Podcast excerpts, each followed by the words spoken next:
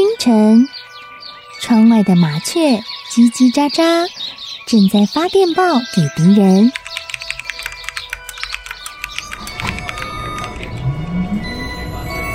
地底下的地铁，像敌人养的蛇，到处巡逻。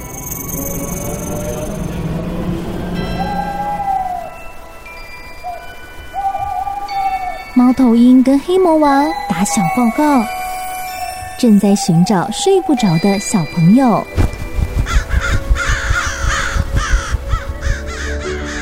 铅笔是对抗邪恶势力的宝剑。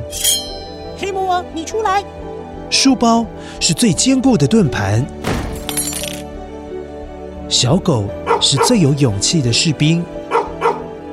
维多叔叔和你一起守护故事里的和平。你是英勇的骑士，你是机智的公主。维多叔叔的故事欢乐车，听故事，用想象力听见我们的与众不同。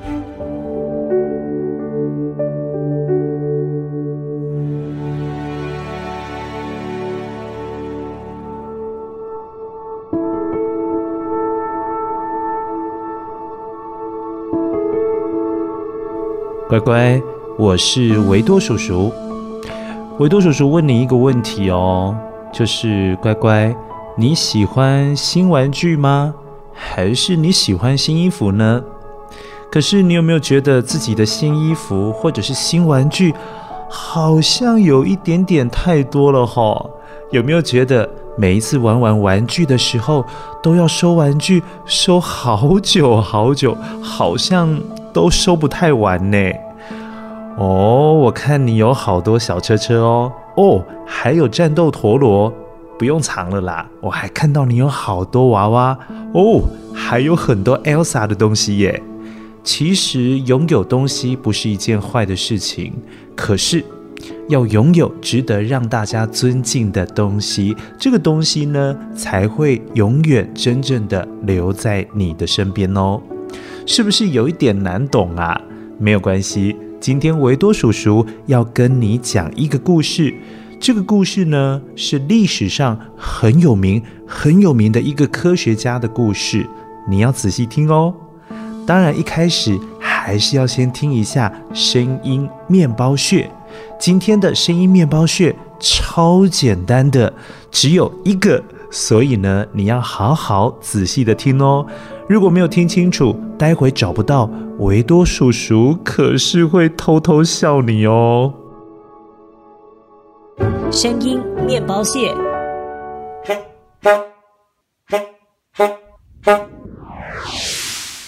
哦，这个声音你有没有听过啊？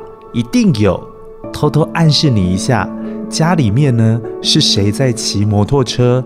或者是开车，就很有机会使用这个工具。那你想一下，是谁最喜欢弄这个声音出来？好啦，你等一下再跟维多叔叔偷偷说好不好？现在呢，就一起来听故事喽。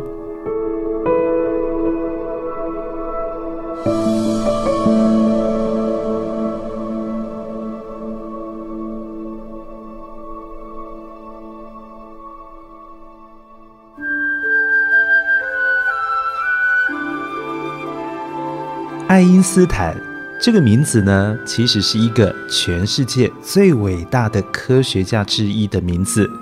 他可是影响很多很多人哦。现代的科技这么样的进步，有一部分都是爱因斯坦先生帮助我们的。他可是留下了很多很棒的想法给我们。简单的来说，因为爱因斯坦发表了一个东西，这个东西呢，叫做。光电效应，光呢是我们看到电灯的那个光，电呢是充电的电。光电效应这是很重要的东西哦，因为后来我们有机会看到电视，用到电脑，或者是平板电脑，或者是说呢，你经常。用手机的荧幕来看你最喜欢的漫画、卡通，其实都是要感谢爱因斯坦阿贝所知道的这个光电效应，因为有光电效应，大家才有电视屏幕可以看。不过，爱因斯坦阿贝看起来好像都不太剪头发，他的头发乱乱的，有一点点卷卷的。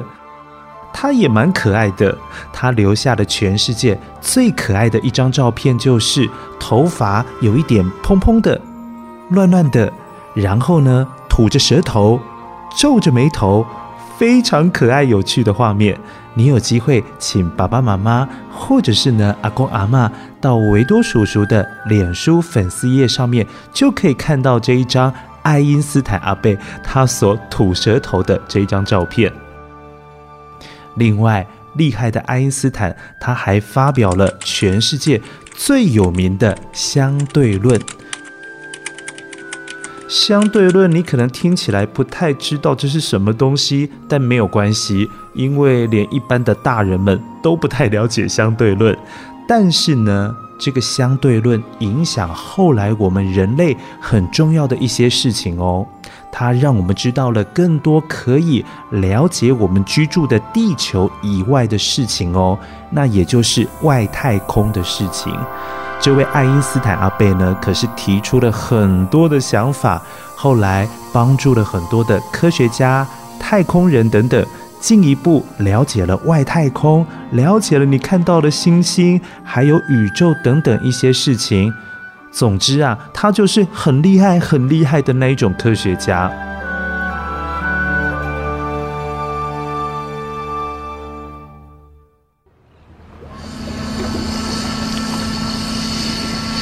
不过，在爱因斯坦发表相对论之前，根本没有人认识他。诶。有一天，他在美国的纽约街头散步的时候，因为想事情想得太用力、太专心了，哎，结果过马路的时候被按了喇叭。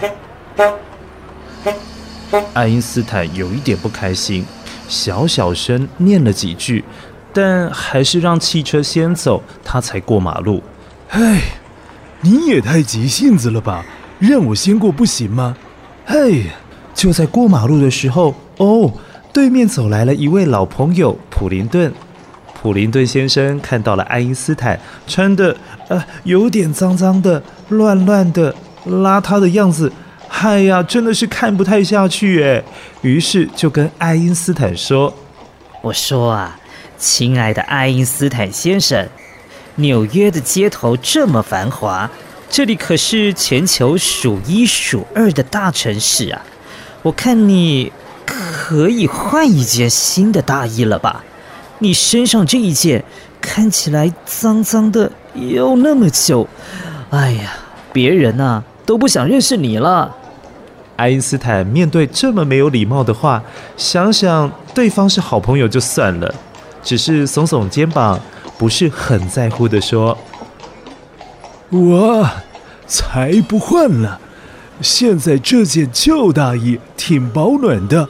再说了，纽约也没多少人认识我，换了新的大衣，又有谁会认识我啊？穿什么衣服，哎呀，无所谓了。于是，爱因斯坦跟这位老朋友继续聊了其他的话题，讲了很多话，走在繁忙的纽约街头，慢慢的消失在人群当中。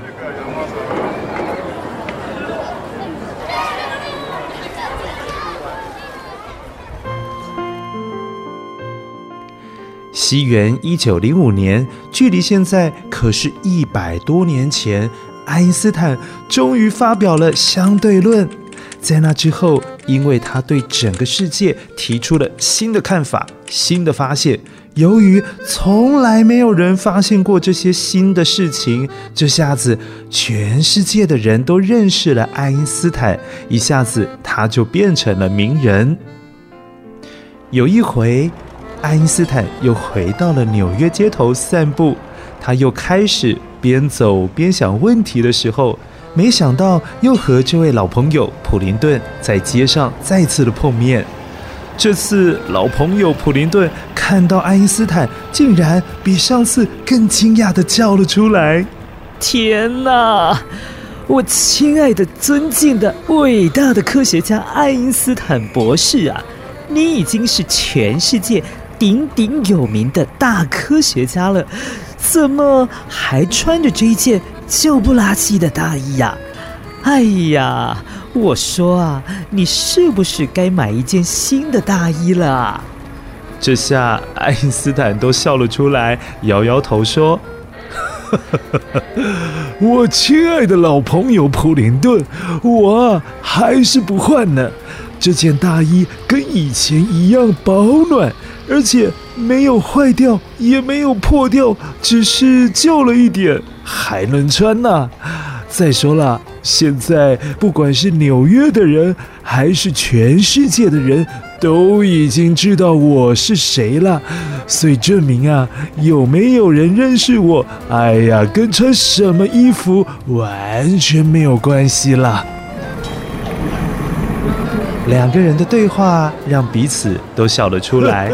在纽约的街头，两位好朋友有说有笑的，他们度过了人生当中难得美好的一个下午。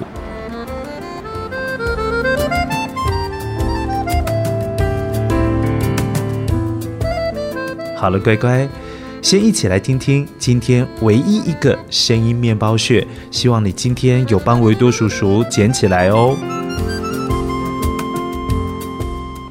声音面包屑，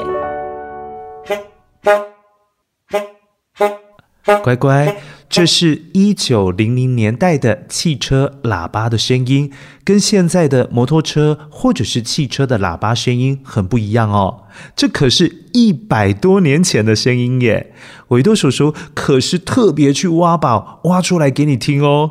其实汽车在一九零零年代的时候，全世界大约只有五千辆汽车，所以当时候爱因斯坦先生能够被汽车按到喇叭，叭叭，也算是蛮幸运的，因为毕竟当时候汽车很少啊。但是呢，这也表示当时候的美国纽约一定是一座很大、很繁忙又很繁荣的大城市。